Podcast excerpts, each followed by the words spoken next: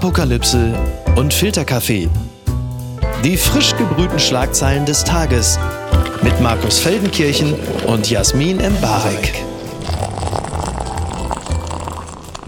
Einen fantastischen Dienstag wünschen wir und sagen herzlich willkommen zu Apokalypse und Filterkaffee, dem Nachrichtenmüsli am Dienstagmorgen. Hallo Jasmin. Hallo Markus.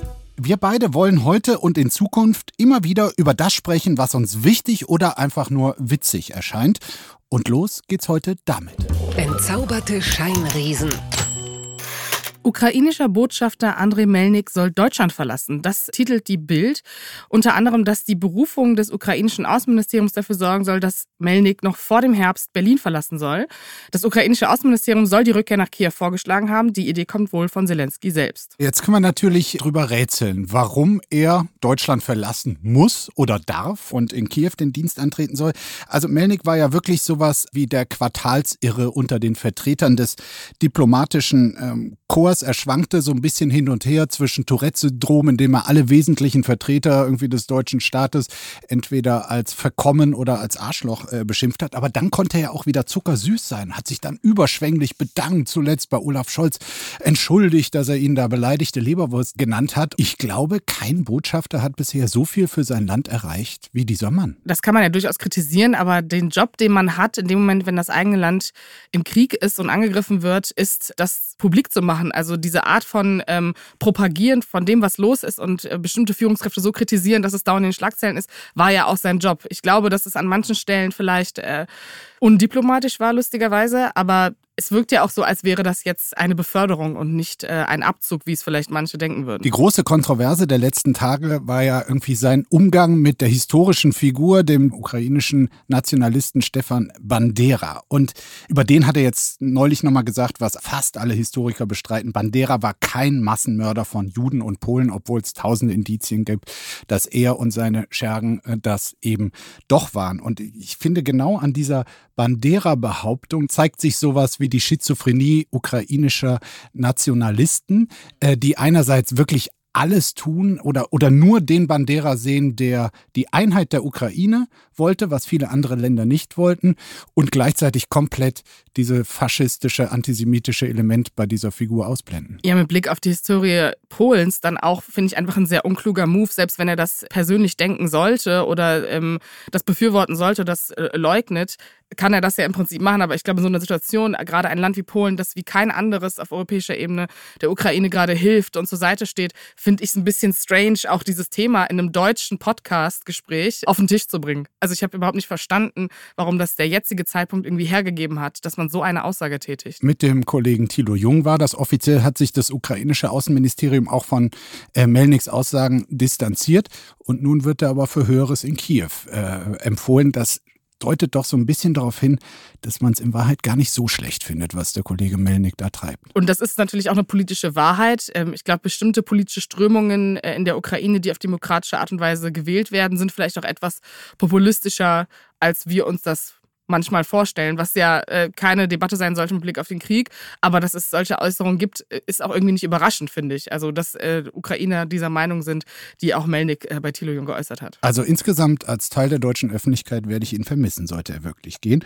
Und damit kommen wir hierzu. Die Schlagzeile des Tages. Kommt von Bundeskanzler Olaf Scholz. Er hat gestern wirklich in eindringlichen Worten vor dem gewarnt, was uns da allen bevorsteht in den nächsten Monaten. Die massiv steigenden Energiepreise, die hohe Inflationsrate, drohender Jobverlust, all das, sagt Scholz, äh, wird nicht in wenigen Monaten vorübergehen, die aktuelle Krise. Er spricht von einer historischen Herausforderung und wenn man den doch etwas nüchternen Olaf Scholz sonst so hört, waren das für seine Verhältnisse tatsächlich richtig dramatische Worte. Wie ernst es wirklich ist, das äh, hat auch ein Beschluss unserer Ampelregierung gezeigt. Übers Wochenende hat man da die Köpfe zusammengesteckt und gebrütet. Mein Kollege Gerald Traufwetter vom Spiegel berichtet da über einen Gesetzentwurf der Ampel, in den Finanzhilfen für die Gasversorger in Deutschland äh, vorgesehen sind. Also ganz, ganz viel staatliches Geld und sogar ein Einstieg des Staates in diesen Firmen möglich gemacht werden soll. Klaus Müller ist dieser Tage immer im Fernsehen in der sagt, die deutschen Gasreserven würden bei einem Ausfall russischer Lieferungen nur noch für rund zwei Monate reichen. Und das ist schon sehr ernst. Unser D-Day ist jetzt quasi der 11. Juli. Da wollen die Russen die einzig verbliebene Pipeline Nord Stream 1 turnusgemäß für ein paar Tage warten. Das wird wohl jedes Jahr so gemacht und in Guter anderen Zeitpunkt, Jahren, ne? genau, in anderen Jahren hatte man da keine Sorge, aber jetzt besteht halt die Sorge, dass ab dann gar kein Gas mehr fließt. Wenn es jetzt wirklich passiert und die, die Gaspipelines nichts mehr liefern, was, also was passiert denn dann? Also ist man dann so, okay, dann gehen wir einfach durch, wir leben mit diesen Gasreserven und schauen, wo wir bleiben, oder passiert da noch irgendwas anderes? Es wird ja nicht die einzige Maßnahme sein, die dieser Tage ähm, auf einer diplomatischen Ebene passieren wird, oder? Naja, auf politischer Ebene ist Robert Habeck händeringend äh, unterwegs, die vorhandenen Gasreserven, Flüssiggas, auch äh, die äh, in anderen Ländern produziert werden, irgendwie noch zu horrenden Preisen nach Deutschland Ja. zu lotsen. Also da sind sie dran, da weiß, kennt keiner denn. Und das andere ist ja das, was an uns Bürgerinnen und Bürger herangetragen wird. Wir sollen bitte zum größtmöglichen Sparen beitragen. Also die Duschdebatte von Robert Habeck ist ja mittlerweile schon legendär, aber generell finde ich es schon richtig, dass auch Politiker in freundlichem Ton, der nicht allzu bevormundend klingt, uns bewusst machen, dass natürlich jeder einen Beitrag leisten kann. Da bin ich total bei dir. Also ich muss auch ehrlich sagen, ich habe eher so ein leichtes Panikgefühl mittlerweile, weil ich das Gefühl habe, dass das ist ja was, was dann eine Kettenreaktion losbricht. Ne? Also wirklich der Moment, wo Leute wissen, es ging ja darum, dass bis September, Oktober die Gasreserven so gefüllt werden mit dem, was vorhanden ist. Aktuell sind wir bei 60 Prozent. Genau, es soll ja 80 Prozent sein, damit wir sozusagen durch den Winter kommen, wenn alle halbwegs gut damit umgehen. Es ist ja ist immer so ein Wenn-Dann-Ding. Und deswegen bin ich die ganze Zeit so, okay, dieses Wenn-Dann-Szenario ist sehr erstrebenswert. Und ich glaube, ähm, da muss man der Bundesregierung auch lassen, dass es so ehrlich, da sind wir bei ehrlicher Kommunikation Habecks, äh, die hier sehr gut funktioniert, sagen muss, okay, ja, es muss daran erinnert werden, dass auch vielleicht beim Duschen gespart werden muss, aber dieses danach ist was, was mich also kolossal stresst, weil es ist ja, man merkt ja einfach, wie mittellos man am Ende des Tages doch ist, weil die Abhängigkeit außerhalb Deutschlands so riesig ist. Also wirklich, also wenn ab jetzt kein Gas mehr kommt und wir diese Reserve nicht auf 80 Prozent bekommen und jetzt einfach vorbei ist und auch die äh, Massen aus Algerien, die nach Italien gepumpt werden, nicht irgendwie weiter nach Deutschland geleitet werden können, etc. Was passiert, das kann Robert Habeck nicht beantworten. Nein, aber trotzdem muss ich mal festhalten, weil das wissen die Hörerinnen und Hörer nicht. Ähm, du bezichtigst mich ja oftmals äh, des übergroßen Habeck-Verständnisses und jetzt hast du ihn aber mal gelobt. Das will ich einfach nur mal äh, festhalten hier an diesem Punkte. Und jemand, der Habeck und die Bundesregierung heftigst kritisiert, zu dem kommen wir jetzt. Gucken mal, wer da spricht. Nicht nur Robert Habeck äußert sich zum Gas, sondern auch mein Liebling Markus Söder hat sich geäußert. Er sagt in einem Interview mit der Welt, es droht eine riesige Energienotlage, eine Art Gastriage. Ganz kurz, ähm, was ist das für ein Wort, Markus? Naja, das äh, haben wir natürlich jetzt alle in der Corona-Pandemie ganz oft gehört. Äh, Triage ist aber natürlich viel älter. Es beschreibt, wenn, äh, sagen wir, medizinische Engpässe sind und sich Ärzte darüber Gedanken machen müssen, welche der Patienten sie jetzt noch die rettende Versorgung geben sollen und bei wem die Überlebenschancen eh gering sind, äh, ja, aus einem komplett fremden Bereich geholt. Ich vermute, du findest es so ein Tick unsensibel. Ja, vor allen Dingen ist es sozusagen eine eigentlich aus der Opposition angebrachte Kritik zu sagen, dass die Energiepolitik nicht verlässlich ist oder ähm, was man in der Opposition halt so macht.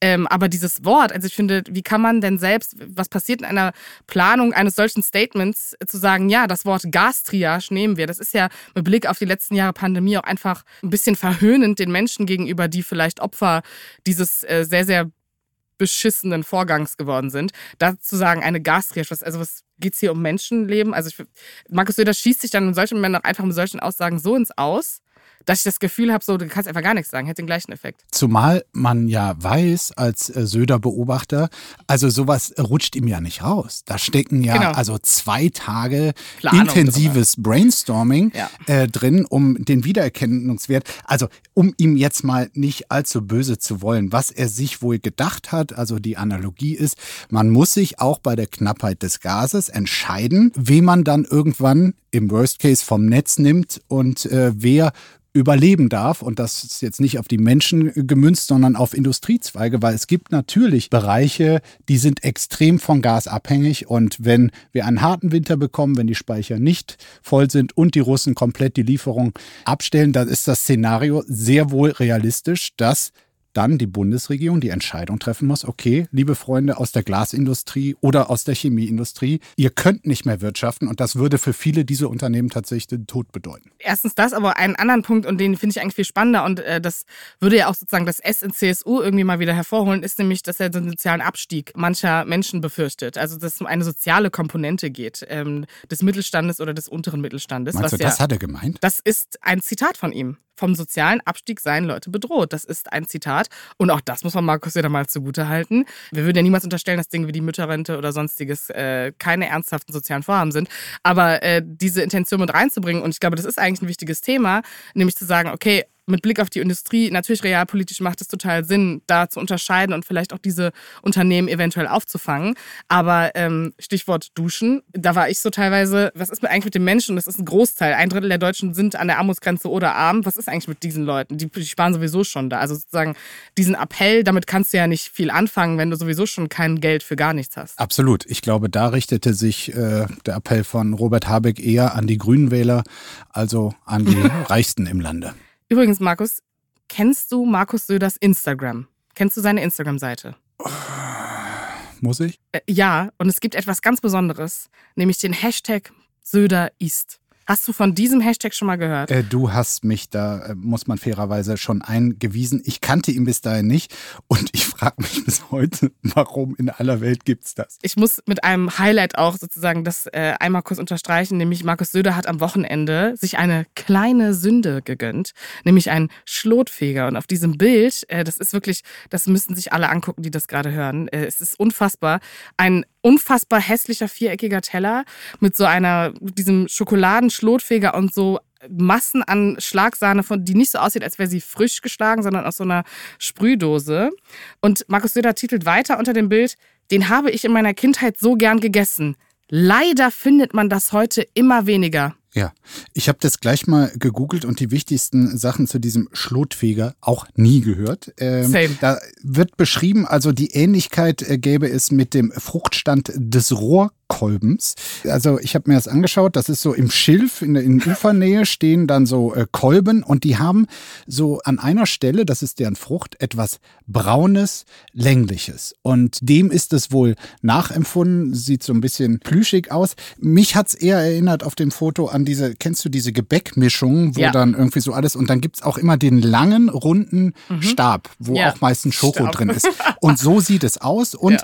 der Schlotfeger, den Markus Söder so liebt, äh, hat auch im Schnitt 287 Kalorien. Die Info stand da auch noch dabei. Ja, aber wir machen jetzt hier kein Foodshaming des bayerischen Ministerpräsidenten. Der arbeitet ganz, ganz hart. Da muss auch zwischendurch Snacks geben. Und ich muss da auch sagen, die Transparenz des bayerischen Ministerpräsidenten auf Instagram, Dinge zu posten. Er postet zum Beispiel auch ähm, so Salate. Und dann hat er eine, ich muss noch eine Überschrift mit reinbringen.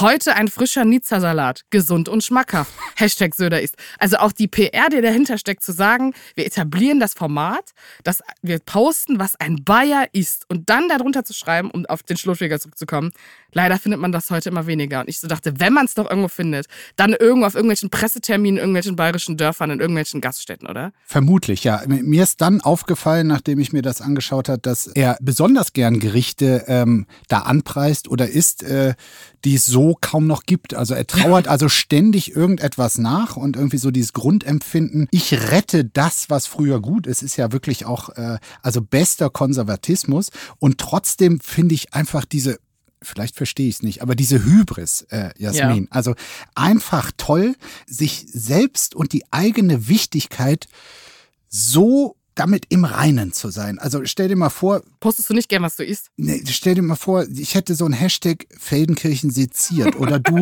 Mbarek malt, irgendwie so. so von sich überzeugt zu sein, das, das ist doch aber fantastisch. Okay, da muss ich als Internetkind einmal den Spieß umdrehen. Dass man ähm, das für wichtig hält. Nee, nee, aber vielleicht muss man sich einfach so, also ja. Ich poste auch sehr viel im Internet, weil es mir einfach völlig egal ist. Also im Sinne von, klar, er ist bayerischer Ministerpräsident, ist natürlich eine andere Position. Aber, aber schreibst du dann Mbarek denkt? Nein, nein, nein, aber ich glaube dann, das verbindet man dann halt in dem Moment miteinander, äh, zu sagen, okay, hier ist ein Format, das holt Leute ab. Das ist wie Söder auf TikTok. Ne? Können wir mal ein Söder-Format hier gründen auch? Ich bin so, Söder, ich könnte jede Woche darüber Eine sprechen. neue Rubrik. Ja, Hashtag Söder ist, können wir einfach so nehmen. Aber du musst wirklich Internetkultur und deswegen feiern das auch vor allem junge Leute, dass Söder postet, was der isst oder auf TikTok erzählt, welchen Fußballer er toll findet. Weil es so ein banaler Müll ist und irgendwie diese Hype-Kultur von Macron oder Trudeau hier hinbringt. Und ich verstehe das, dass man manchmal diesen Wunsch hat nach Banalem. So, ich kann nicht immer nur Robert Habecks Ehrlichkeit. I'm sorry, ich kann mich immer mit Inhalten beschäftigen. Ich muss auch mal sehen, was Markus Söder isst. Bitte empören Sie sich jetzt. Wolfgang Kubicki, Corona-Experte der FDP, äh, hat sich mal wieder zum Thema, in dem er sich besonders gut auskennt, geäußert. Man werde deutlich besser über den Corona-Sommer kommen, als Karl Lauterbach oder andere sich das momentan vorstellen. Er warnt wieder mal vor Panikmache und äh, sagte, ich glaube, wenn wir eine Sommerwelle haben, wird die Herbstwelle definitiv flacher werden. Und das, wie gesagt, Corona-Experte Kubicki, der da auf, ähm, als Expertenrat quasi auf sein inoffizielles Gremium seiner Kneipenkumpel, glaube ich, zurückgreift, wo er gesagt hat, die würden Karl Lauterbach als Spacken bezeichnen. Also ich finde es sehr, sehr befremdlich, wenn sich hier jemand so zum Experten aufschwingt und dann noch solche Prognosen macht. Ja, und vor allen Dingen im Zuge dessen auch noch sagt, dass Kliniken, ähm, wir wissen ja, dass gerade die Kliniken wieder überbelastet sind, ähm, dass sich dort Mitarbeitende einfach schneller freitesten sollen, damit einfach mehr Kapazitäten da sind und die Leute da krank oder todkrank arbeiten sollen, weil das System überlastet ist. Also auch dieser, also äh, man möchte ja der FDP äh, dieses Klientelpartei-Ding manchmal nicht zuschieben, aber ähm, dass auch Kubicki jetzt mitten in Krisen Karl Lauterbach, der sowieso schon als Minister eine undankbare Position hat, mit diesem Koalitionspartner auch, by the way, äh, mit Blick auf die Corona-Pandemie, äh, so einen Satz jetzt rauszuhauen, da fragt man sich auch manchmal, okay, wem bringt das am Ende was? Weil wir wissen alle, wir können nicht wissen, wie schlimm die Herbstwelle wird.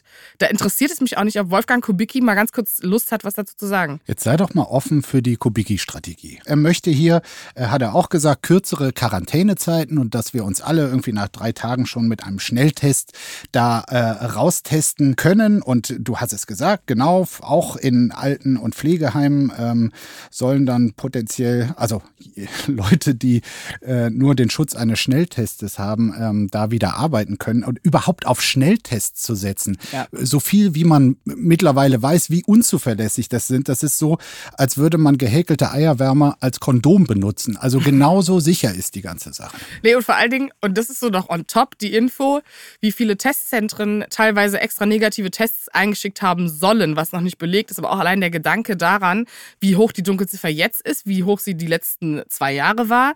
Also eine Fahrlässigkeit. Und wir merken ja, dass auch vierfach Geimpfte, die sich nochmal infizieren, zum dritten Mal, dass die Art, wie diese Krankheit verläuft und das Risiko und wie lange das einen aus dem Leben reißt oder Long-Covid, all diese Dinge, diese Relativierung, ich verstehe, dass man so ein bisschen Bock auf Leben hat und auch dieses, okay, man muss es nicht übertreiben mit Lockdown etc. Aber das ist so ein Punkt, wo ich so denke, was machen wir eigentlich in drei Jahren, wenn irgendwie klar ist, die Hälfte der Bevölkerung ist irgendwie Long-Covid-Kandidat oder trägt einfach lange Schäden von vier Corona-Infektionen. Wer am Ende, ich bin kein Fan von Schuldfragen, aber ich, das sind so Momente, wo ich so denke, Kubicki kann sich da äh, von mir persönlich auf jeden Fall was anhören. Völlig irrelevant, was ich zu sagen habe, aber ich denke so, okay, meine Madness wird toben in dem Moment. Sowas kann man sich nicht ausdenken. Angriff der Killer-Riesenschnecken. Bezirk in Florida wurde wegen gefährlicher Riesenschnecken in Quarantäne versetzt. Die Anxiety, die hochkommt, egal was kommt, Affenpocken, Mücken, Tiere. Riesenschnecken. Die Schnecken, die in der Regel faustgroß sind, stellen ein erhebliches Gesundheitsrisiko für Menschen dar, da sie einen Parasiten namens Rattenlungenwurm tragen. Kommen Menschen mit dem Parasiten in Berührung, zum Beispiel über Salat, ähm, auf dem kontaminierter Riesenschneckenschleim ist, boah, ist, ist ja wirklich zum Kotzen, ne? droht eine Meningitis Meningitis, also eine Hirnhautentzündung und im schlimmsten Fall also der Tod. Ja. Hände weg vom Salat. Der Gedanke, dass Riesenschnecken Anwohner angreifen und äh, Dinge übertragen und wieder irgendwas, was zum Tod führt, kriege ich die persönliche Krise. Deswegen dürfen die Anwohner in diesem Teil von Florida keine Pflanzen, Gartenabfälle, Kompost oder sonstiges in diese Sperrzone bringen. Weil da die Riesenschnecke drinstecken können. Genau. Nee, aber mal im Ernst, ich fand das schon interessant. Diese Riesenschnecke kommt offenbar aus Afrika, aus dem Sahara-Gebiet und war schon zweimal irgendwie nach Florida gelangt und äh, konnte zweimal erfolgreich ausgerottet werden. Und nun ist aber halt ein ein weiteres Exemplar gefunden worden und deshalb sind die Leute so in Angst. Ist es, weil Leute das als Haustier haben wollen? Oder was passiert da? Ja, also in dem Weg der Riesenschnecke über den Ozean, offenbar hat sie ihn nicht alleine geschafft, sondern Leute wollten sie dorthin bringen. Und du weißt ja auch, dass es äh, wirklich seltsame Menschen gibt, deren Lebenselixier es ist, äh, höchst seltsame Tiere, wie diese komischen Riesenschnecken offenbar, bei sich zu Hause zu haben. Und dann aber nicht vernünftig auf sie aufpassen können. Gewinner des Tages. ist für mich die Demokratie, ist der Anstand, die Empathie, die Toleranz und ich könnte diese Liste noch ewig weit fortsetzen, denn der Verlierer der Stunde zumindest ist die AfD. Am Sonntag war in Sachsen der zweite Wahlgang der Landratsamtswahlen, bei denen die AfD erstmals ein Regierungsamt holen wollte. Sie wollten endlich mal was Offizielles stellen, einen Landrat.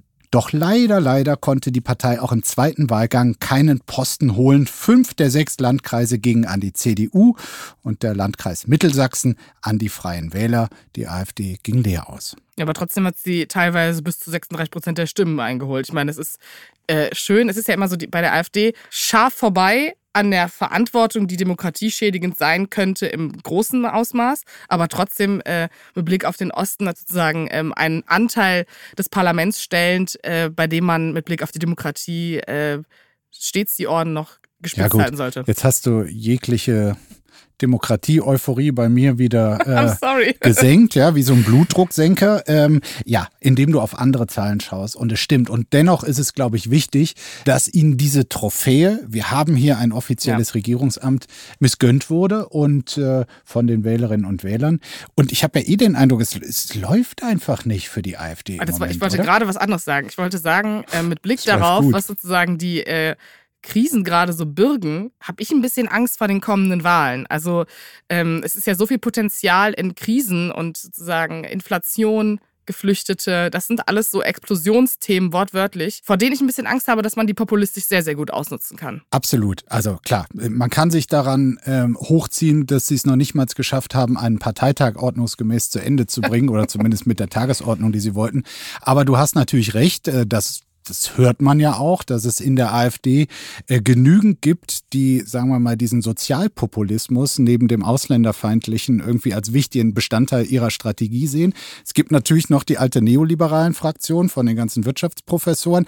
Die schrumpft aber und die Fraktion der Sozialpopulisten wird größer und die warten natürlich nur auf instabile Zeiten. Und ich würde auch sozusagen, es gibt ja oft das Argument, die AfD hat so ihr Wählerpotenzial ausgeschöpft. Äh, wir haben ja hier bei den Wahlen zum Beispiel, die jetzt stattgefunden haben, eine Wahlbeteiligung von unter 50 Prozent. Da fragt man sich so, wir hätten jetzt alle gewählt, wie würden die Verteilungen da aussehen? Und das ist auch, klar, die letzte Bundestagswahl war tendenziell erfreulicher, ähm, aber dieses Wählerpotenzial, das man dort ausschöpfen kann. Und wenn der Moment kommt, wenn die unumgehbar werden in einer Regierung, was man dann macht, das ist so mein persönliches Horrorszenario, das ich realpolitisch aber leider noch kommen sehe. Unterm Radar. Kneipensterben in England, Zahl der Pubs auf Rekordtief.